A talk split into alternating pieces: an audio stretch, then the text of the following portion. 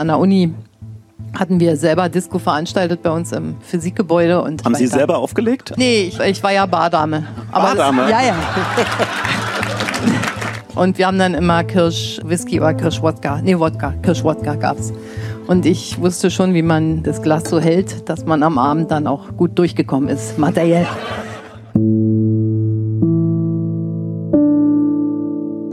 Na klar, das ist die Stimme von Angela Merkel.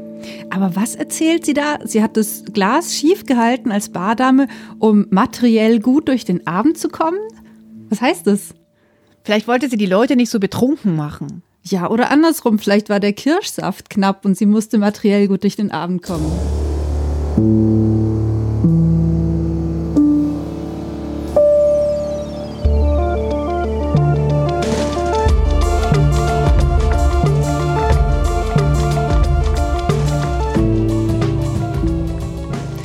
Hallo, ich bin Laura Freisberg und das ist die 39. Folge von Stadtland Krise, dem feministischen Podcast von Frauenstudien München. Ich bin Barbara Streidel und in dieser Episode geht es uns um Angela Merkel. Aus dem Bauch raus. Laura, was ist das Erste, was dir durch den Kopf geht, wenn ich Angela Merkel sage? Die Raute? Und kann eigentlich auch ein Mann Bundeskanzlerin werden? naja, also heute, so im Nachhinein, nach 16 Jahren. Ja. Und dir? Ja. Ähm, le leider hast du jetzt bei mir auf einen Knopf gedrückt und sofort habe ich daran gedacht, dass doch dann Kandidat auch manchmal in der Zeitung zu lesen war, als sie halt ins Kanzlerinnenamt eingezogen wurde. Da wurde ihr halt ihre Fähigkeit, das zu können, doch auch in Frage gestellt. Oh Gott, ja. Eigentlich würde ich auch was ganz gerne an was ganz anderes denken können, aber da war jetzt nur das.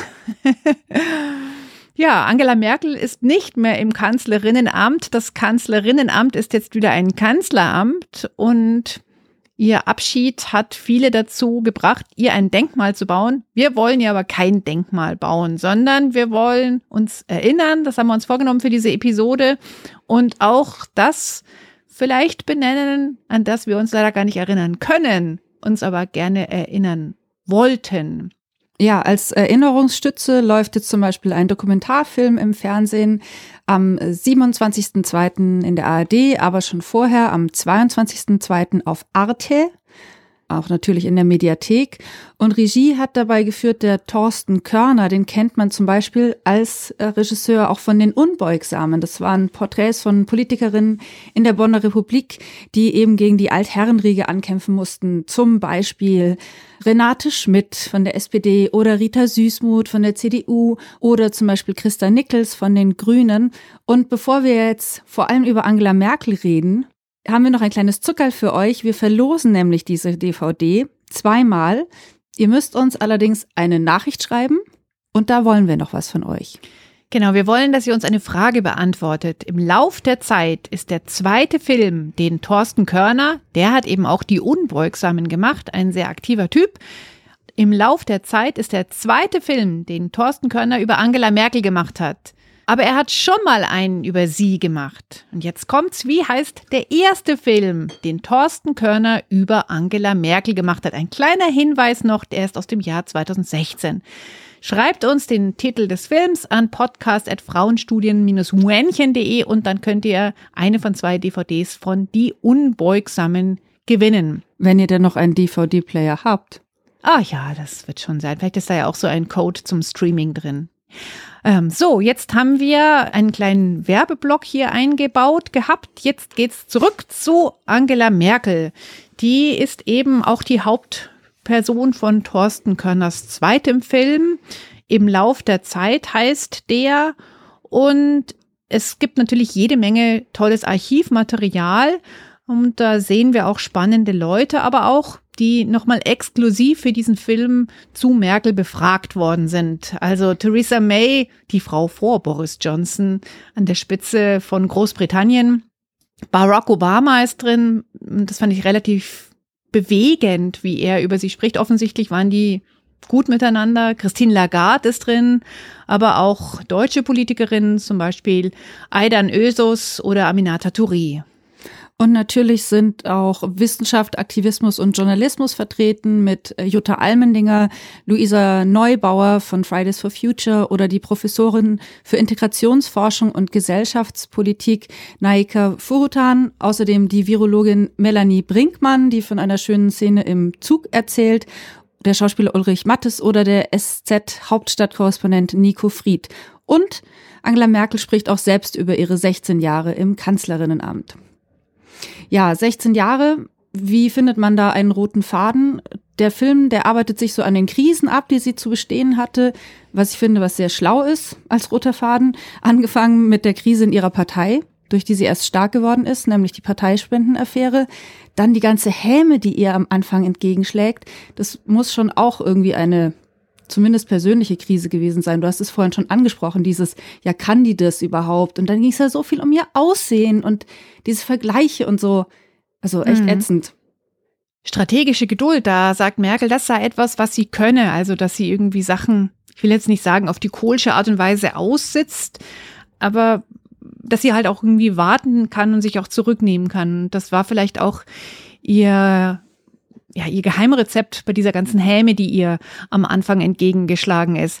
Allerdings gibt's auch ein Stücklein in dem Film zu sehen, wo sie von Joachim Gauck gefragt wird, wie sie sich denn selbst bezeichnen würde. Also er sagt dann ja, viele Peruliker werden als der Löwe oder der Tiger oder sonst was beschrieben und was denn dann so es wäre eine unglaubliche Anmaßung, finde ich. Kann das, also eigentlich war ich fassungslos, das zu sehen. Ich meine, es ist Joachim Gauck. Wir wissen alle, was der dann später noch für einen Job hatte. Mhm. Ähm, und sie sagt dann ganz ruhig und ganz entspannt, ja, sie können gut zuhören, sie können aber auch ihre Meinung gut sagen.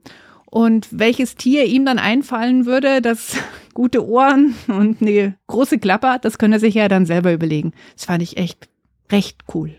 Ja, ich bin auch froh, dass es dann irgendwann nicht mehr um ihr Aussehen ging, sondern um die Inhalte und die, die Themen, die sie vertreten hat oder eben auch nicht vertreten hat.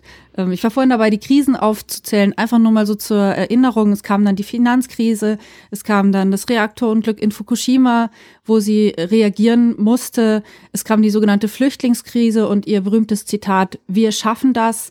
Äh, dann die Covid-Pandemie und eigentlich nach wie vor aktuell und überhaupt nicht erledigt die Klimakrise. Also da war schon einiges los. Also was mir hängen geblieben ist, auch noch in dem Film, sitzt sie in so einer Talkshow neben lauter Leuten, deren Gesichter ich kannte und die Namen sind mir aber auch nicht so gleich wieder eingefallen. Und da sagt sie, dass sie mal im Kabinett geweint hat. Und dann sagen die anderen, ja, aber das war doch dann gut, weil hinterher konnte man ja auch sagen, das war ein Zeichen und dieser ganze Rap geht dann los. Eine Frau an der Spitze oder in der Öffentlichkeit wird ja immer so bedrängelt, dass sie Emotionen zeigt. Andererseits, wenn sie dann Emotionen zeigt, dann wird ihr genau das vorgeworfen. Also das ist in meinem Kopf so total abgegangen. Und Merkel sagt, ja, das mag ja alles sein, dass das dann hinterher gut war, aber in dem Moment, wo sie da saß und die Tränen kamen, da hat sie sich nicht gedacht, ja, hinterher wird es gut für mich sein. Das fand ich sehr, sehr ehrlich. Also nicht zu sagen, ich habe da strategisch geweint, sondern sie hat wohl einfach geweint. Hm. Ja, sie hatte ja auch trotzdem noch in ihrer Mimik, auch wenn sie oft so ein Pokerface hatte, doch immer wieder was Ehrliches. Also so ein verschmitztes, erstauntes Lächeln bei dieser Pressevorstellung, wo Donald Trump ihr den Handschlag verweigert hat. Oder legendär dieses Augenrollen im Gespräch mit Putin, was ja auch zum Mem geworden ist. Und man muss sagen, besonders gut wirkt sie ja im Kontrast zu anderen Mächtigen, also das wäre jetzt so mein Fazit, die eben nicht so ein Format haben wie Sie, also zum Beispiel der Vorgänger von Joe Biden, ich habe ihn gerade erwähnt, oder noch Premierminister von Großbritannien Boris Johnson oder Berlusconi war ja auch mal eine Zeit lang aktuell und in Brasilien Bolsonaro, also diese ganzen aufgeblasenen Egos, da fand ich, war sie so ein angenehmer Kontrast und auch in ihrer eigenen Partei gibt es ja einige Herren, neben denen sie einfach durch ihre Sachlichkeit, Menschlichkeit und eben diese fehlende Eitelkeit glänzen konnte. Hm, ja, ich erinnere mich, ich habe mal gehört, das war, ist bestimmt zehn Jahre her, dass sie am Anfang ihrer Zeit im Kanzlerinnenamt ähm, die Leibwächter von Schröder natürlich übernommen hat. Die wurden nicht entlassen, sondern das waren halt dieselben Typen. Und die waren eben gewöhnt, halt, dass die Person, um die sie sich kümmern oder die sie schützen, das war eben vorher Schröder, so in den Raum reinrauscht, ja. Und so, und dann sind die wohl immer vor, vorgeprescht. Und Merkel ist aber nicht in einen Raum reingerauscht, sondern ist da halt bedächtig reingegangen. Da muss es irgendwie so ein paar lustige Momente gegeben haben. Und das, also das ähm, bestätigt das total, was du, was du sagst, dass sie einfach einen anderen Stil hatte, ja. Ja, was mir wieder eingefallen ist, was mir sehr, sehr gut gefallen ist, sie hat ja dann 2019 den Vortrag an der renommierten Harvard-Universität in den USA gehalten. Und da gibt's eben einen Satz dazu gehört, dass wir Lügen nicht Wahrheiten nennen und Wahrheiten nicht Lügen. Das ist schon ein sehr, sehr guter Satz. Und natürlich 2019 war noch der Mann, der Präsident der Vereinigten Staaten, dessen Namen wir ja eigentlich gar nicht mehr nennen wollen. Und das war ein sehr, sehr schöner Ellbogen gegen ihn. Das hat mir, also es hat mir sehr gut gefallen. Ich weiß noch, als ich das damals gelesen habe, dass sie es gemacht hat, dachte ich mir, ja, yeah, super, finde ich einfach spitze. Also es gibt durchaus Dinge, die ich an ihr sehr gemocht habe. Wahrscheinlich mag ich sie auch, weil sie das so gemacht hat, wie sie es gemacht hat. Aber ich habe es ja gesagt, wir wollen kein Denkmal errichten hier über die Zeit, die Angela Merkel im Kanzlerinnenamt gewesen ist. Und wir wollen auch kein Denkmal für sie aufbauen, sondern es gibt durchaus auch Sachen, an die würde ich mich jetzt sehr gerne erinnern, aber die hat sie halt einfach nicht gemacht. Mhm. Da bleibt dann doch so ein schales Gefühl. Das kommt zum Beispiel in der Doku, die erst bei Arte und dann in der ARD erscheint, auch vor. Da werden ja auch äh, Politikerinnen interviewt, zum Beispiel Aminata Touré, Grünenpolitikerin aus Schleswig-Holstein. Und die bringt das, glaube ich, vielleicht auch so für unsere Generation sehr gut auf den Punkt, nämlich dass Merkel halt agiert hat, wenn sie musste. Und ich finde, sie hat oft richtig und auch gut reagiert. Aber manchmal ist genau diese Kurzfristigkeit von Entscheidungsfindung und Entscheidungen treffen das, was ich ihr am meisten vorwerfen würde. Immer nur dann eine Notwendigkeit zu sehen, zu handeln, wenn es gar nicht mehr geht. Aminata Touré ist übrigens nicht mehr ganz unsere Generation. Sie ist Jahrgang 92. Okay, du hast recht. Ähm, da liegen dann doch ein paar Jahre dazwischen, aber sie wirkt einfach so wahnsinnig kompetent, dass ich das jetzt einfach mal sie zu uns Alten mit dazugenommen habe. Hast recht. Ja, also zu, über welche Themen reden wir da? Wir reden natürlich über die Energiewende, Fukushima, aber auch die Reaktion auf die sogenannte Flüchtlingskrise im Sommer 2015, wo man sagen muss, das war eigentlich schon offensichtlich, wie ungerecht sozusagen das Asylsystem in der EU ist. Und ich finde ja, sie hatte gar keine andere Wahl, als so zu reagieren, als menschlich zu reagieren.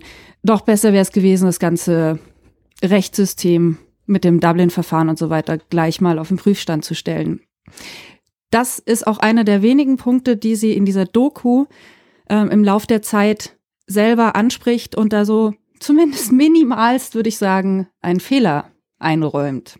Auch ich habe mich lange Zeit gerne auf das Dublin-Verfahren verlassen, das uns Deutschen einfach gesprochen das Problem abgenommen hat. Und das war nicht gut.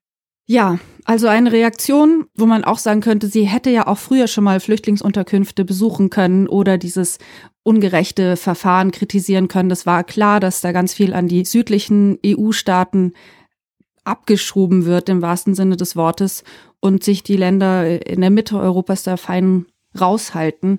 Und was mir äh, auch im Film gefehlt hat und auch generell, wenn wir jetzt über die Zeit mit Merkel sprechen, ich habe ihr diese Erschütterung nach dem Bekanntwerden der NSU-Mordserie und auch der Verwicklungen vom Verfassungsschutz über die sogenannten V-Männer mit der Szene, ich habe ihr das schon alles abgenommen.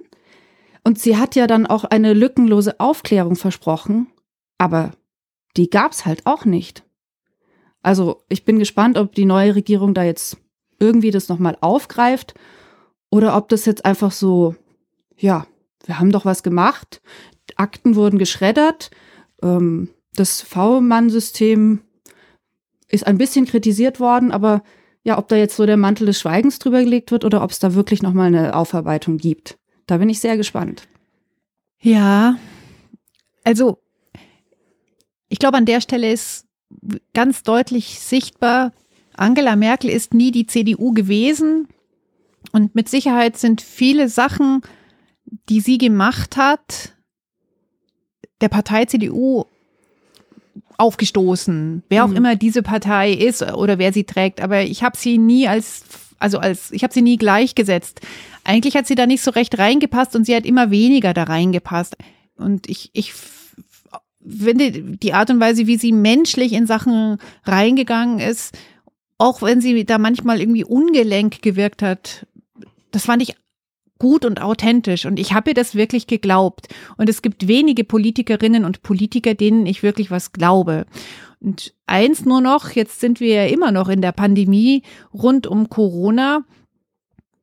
Es waren vor allem Männer aus der CDU, die sich im Jahr 2020 ganz, ganz mies bereichert haben. Mit mhm. Masken, mit Tests, und pipapo bis ins höchste Amt hinein. Der Bundesgesundheitsminister damals Spahn hat da allerlei Zeug auch gemacht. Das ist alles inzwischen irgendwie ähm, belegt. Ich finde immer, man sollte sich die Rezo-Videos anschauen, die kurz vor den Bundestagswahlen entstanden sind, weil der das da wirklich ganz, ganz schön nochmal zusammenfasst. Aber das war nicht Angela Merkel. Und ähm, deswegen, ich finde, sie hat also auf jeden Fall ist eine Erinnerung, die ich behalten möchte, sie ist nicht die CDU. Hm. Definitiv, aber sie ist halt leider auch kein Standard für einen neuen Politikerinnen-Stil für alle. Also wenn man, wenn wir jetzt noch mal kurz bei der Union bleiben, wenn man schaut, wer jetzt die Partei anführt, dann denkt man sich der alte Knochen aus der Vergangenheit. Weißt du, ein Mensch, der auch Skandale schon hinter sich hat, der damals dagegen gestimmt hat, dass Vergewaltigung in der Ehe strafbar sein soll, der führt jetzt diese Partei an. Hm, schade, dass sie dann nicht einen Standard für die Zukunft gesetzt hat. Absolut. Also ähm, ich habe ja gesagt, es gibt Sachen, an die würde ich mich gerne erinnern und an die kann ich mich jetzt nicht erinnern. Zum Beispiel, dass es eine gute Nachwuchsförderung, vor allem eine gute Förderung von jungen Frauen gegeben hätte. Vielleicht hat es die ja gegeben und ich weiß sie nur nicht. Das ist ja auch total möglich. Aber das ist auf jeden Fall etwas, wo ist der Weg in die Zukunft und den Weg, den die CDU jetzt in die Zukunft gewählt hat, eben mit Friedrich Merz als neuen Mann an der Spitze, ja, wird man sehen, in welche Zukunft das äh, führt. Und das mhm. will ich jetzt eigentlich gar nicht mehr so genau überlegen, aber total richtig. Da hätte auch was anderes übrig bleiben können. Ähm, ich möchte noch einen Punkt ähm, hier aufbringen der wird natürlich in der Doku überhaupt nicht erwähnt, aber das ist ja die Frage, ja, Angela Merkel, sind Sie denn jetzt eine Feministin? Das ist ja durch die Bank weg sie immer wieder gefragt worden. Und zwar in allen möglichen Situationen und von den unterschiedlichsten Leuten. Und tatsächlich hat sie 2017 mal, das habe ich mal recherchiert, hat sie sich dann als Feministin bekannt, aber auch eher so, so von hinten durch die Brust gekommen. Das war eine Einladung, die sie zum W20 Frauengipfel in Berlin ausgesprochen hatte. Und da waren unterschiedliche Personen da aus Wirtschaft und Politik und darunter auch die niederländische Königin Maxima. Ähm, und dann wurde sie, Merkel, eben wieder gefragt, ob sie Feministin sei. Und sie hat sich wie üblich so rausgeeiert. Ihr Rauseiern war, sie setzt auf Diversity. Sie würde sich einfach nicht mit den Anführerinnen der Frauenbewegung, die kämpferisch sind, in äh, einen Topf werfen wollen. Das wäre irgendwie, niemandem würde das gerecht werden. Ähm, und deswegen würde sie sagen nein. Und dann hat aber Königin Maxima eine Definition gefunden. Und zwar hat sie gesagt, Feminismus ist, wenn ich dafür bin, dass Männer und Frauen die gleichen Lebenschancen haben. Und dazu hat dann Merkel gesagt, okay, wenn das Feminismus ist, dann bin ich auch Feministin. Das heißt, sie hat da sehr, sehr genau hingeschaut und sich da auch, ja, also eigentlich auch nicht, ich will nicht sagen, vor den Karren spannen lassen, sondern sie hat einfach nicht mitgemacht.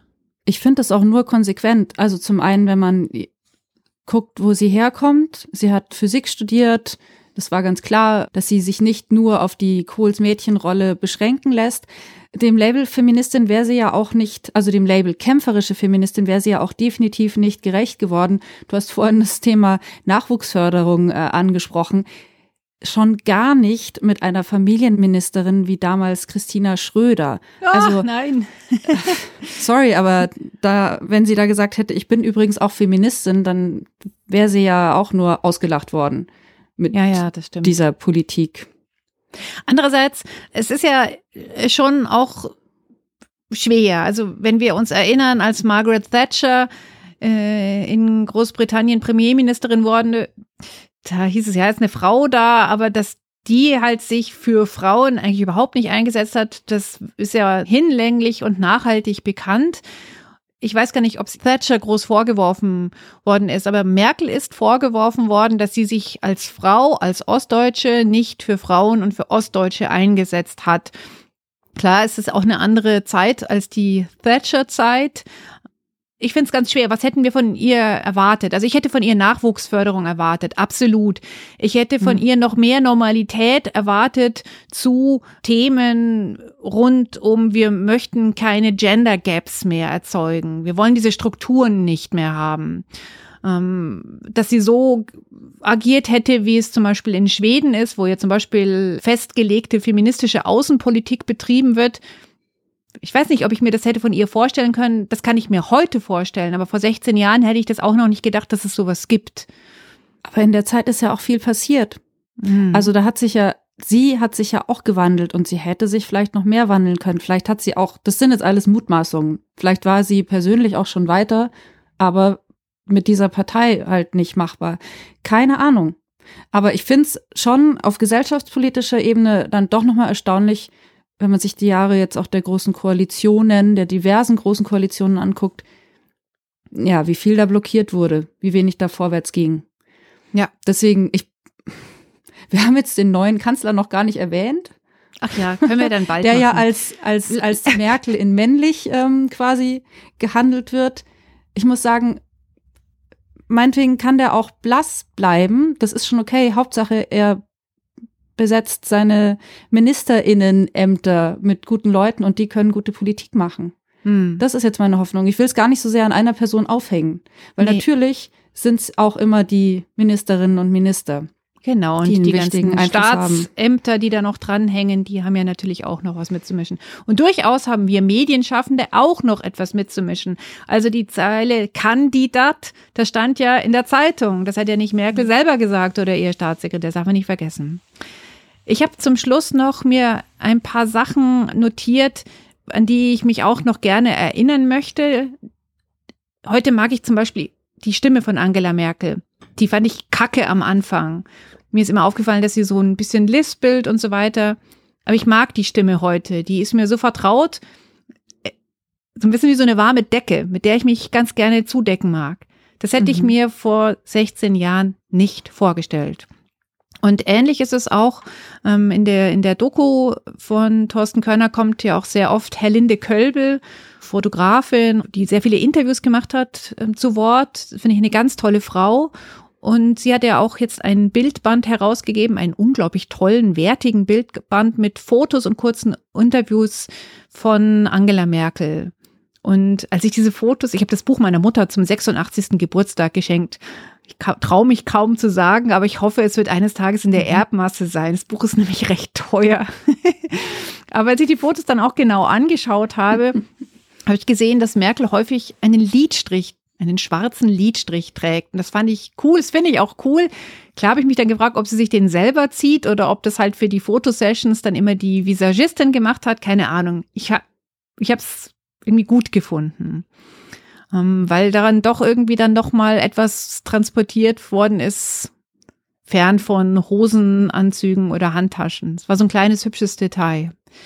Ja, und last but not least habe ich in, ich habe so Schulhefte, äh, in die ich immer so Sachen aus der Zeitung einklebe, die ich ausgeschnitten habe, weil ich sie nicht vergessen möchte. Und da habe ich auch das Bild eingeklebt, wo Merkel mit vielen Staatschefs beim G7-Gipfel ist und es sind so fancy Farben, so total Bonbonfarben sieht es aus und sie stützt sich so auf so einen Schreibtisch und lehnt sich so nach vorne, also so totale untypische Merkel-Pose, weil die ja eigentlich eher so nach hinten war, aber jetzt ist sie total nach vorne und lehnt sich auf eine dort sitzende Person, zu. Das war wahrscheinlich in dem Moment ihr Feind. Das war der damalige Präsident der Vereinigten Staaten. Und der wirkt irgendwie so, als würde er tatsächlich zurückweichen. Das fand ich ein total gutes Bild. Mhm.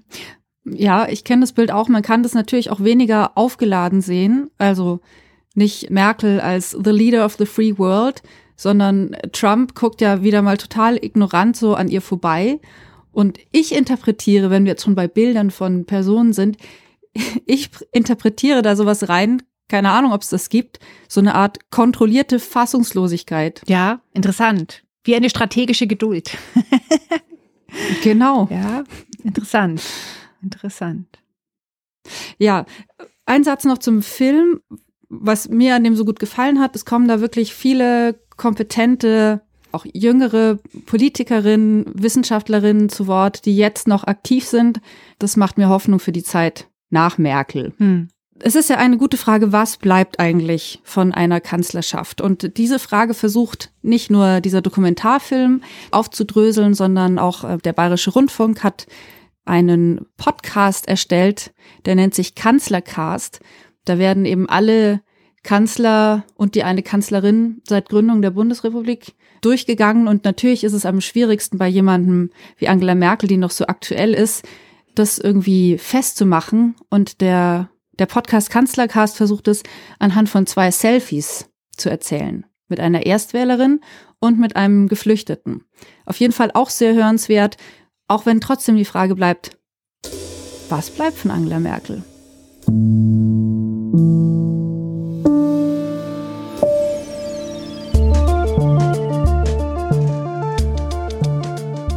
Wenn ihr unseren Verein oder unseren Podcast unterstützen möchtet, könnt ihr das sehr gerne machen. Infos findet ihr auf der Frauenstudien-Mühenchen-Seite unter dem Stichwort Spenden. Kommentare, Themenwünsche, Feedback immer gerne per Mail an podcast.frauenstudien-münchen.de. Wir freuen uns. Und wenn ihr Lust habt, schreibt uns gerne, an was ihr euch erinnert in Sachen Angela Merkel und an was ihr euch gerne erinnern würdet in Sachen Angela Merkel. Ja, das interessiert mich eigentlich noch mehr. Schauen wir mal. Ja, ciao. Tschüss.